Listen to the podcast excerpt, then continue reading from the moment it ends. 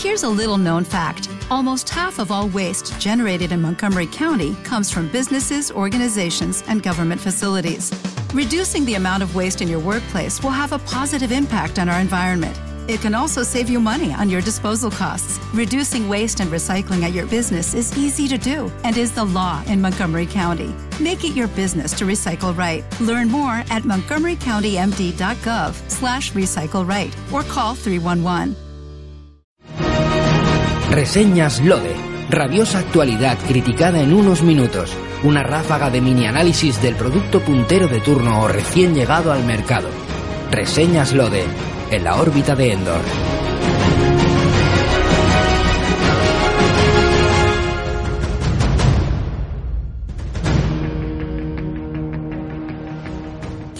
En esta reseña Lode de hoy voy a hablar de una película que se estrena esta misma semana. ¿De acuerdo? La semana en que se cuelga este programa, este audio, si sois de los más puntuales y lo escucháis al breve de que se publique, bueno, pues en unos días se estrenará aquí en España.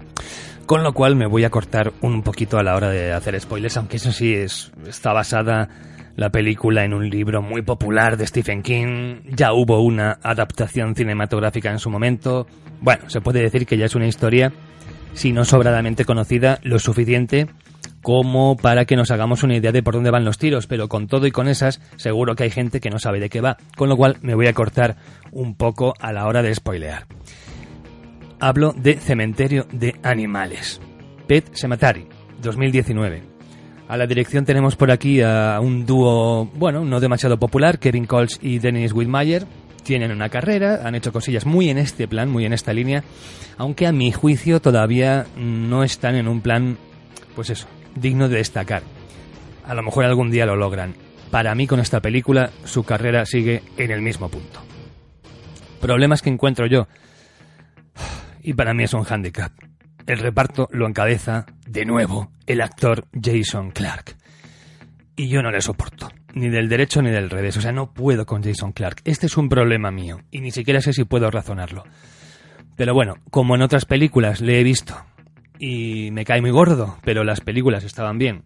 Aquí le, se le puede soportar y hasta no lo hace del todo mal, con lo cual no va a condicionar mi juicio. La película la he disfrutado cuando me ha tocado disfrutarla, pero es una película que la he disfrutado y la he sufrido también. Aquí todo el mundo se puede decir que en el reparto está correcto. Hay un punto eh, a partir del cual la niña no me la creo. La interpretación de la cría está muy bien, pero llega hay una línea roja a partir del cual su personaje cambia drásticamente y yo a partir de ese instante mm, lo siento mucho, pero no, no compro. Mm, aquí no hay actuaciones memorables, son muy funcionales para lo que exige la película. Con todo, me voy a quedar con John Lithgow, que creo que sí que está un paso por encima de sus compañeros, pero eh, tampoco es para premiarle en exceso. Vamos a meternos con la película. Vale, creo que está bien calibrada, está bien ejecutada. Pienso que administra muy bien los instantes de tensión. Tiene atmósfera la mayor parte del tiempo y es eficaz. Tanto a lo mejor en el planteamiento de la trama, ¿vale? Presentación, como en su desarrollo. El nudo. De hecho, en fin, diría que para los noventa y pocos minutos que dura el film, mm, casi todo lo que he visto me ha gustado. Tiene sus sustitos, tiene su ambientillo tenebroso, la verdad es que es un producto ameno. No te va a volar la cabeza, ni te va a generar la sensación de que te ha hecho perder el tiempo. Me ha encantado la edición de sonido. Escuchar esta película en un buen cine ayuda mucho, la verdad. Tengo alguna pega con la fotografía en algún punto, pero bueno, mmm, no es algo digno así de destacar excesivamente. Hay algunos instantes que deberían dar miedo o mal rollo y accidentalmente se convierten en graciosos, ¿vale? La gente en el pase donde yo estuve, en lugar de asustarse, se reía. Pero bueno, la mayoría de los defectos de esta primera hora creo que son perdonables. Mm, además, está el modo en que está tratada la trama del pasado de la madre, lo referente a su hermana enferma. Bueno, creo que eso es magistral. Ahí es donde el cementerio de animales va a brillar con más fuerza. Ahora bien, la película, bueno, como he dicho, es una hora y cuarenta minutos. Tiene una primera hora que yo recomendaría. No fervientemente, insisto, pero es un minutaje muy potable. Problema. El resto del metraje. Tiene una recta final muy torpe. Se vuelve todo muy aparatoso.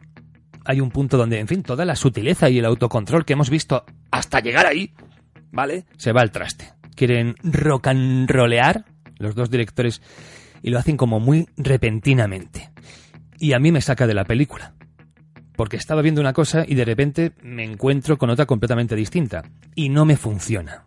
Y como es lo último que vas a ver antes de salir del cine, no creo que la sensación que te deje en el cuerpo sea muy buena. Porque logra que te olvides de todo lo que has estado viendo hasta que llega ese último tercio de metraje. Con lo cual para mí se carga completamente la experiencia. ¿Vale? Es como las anchoas en la pizza.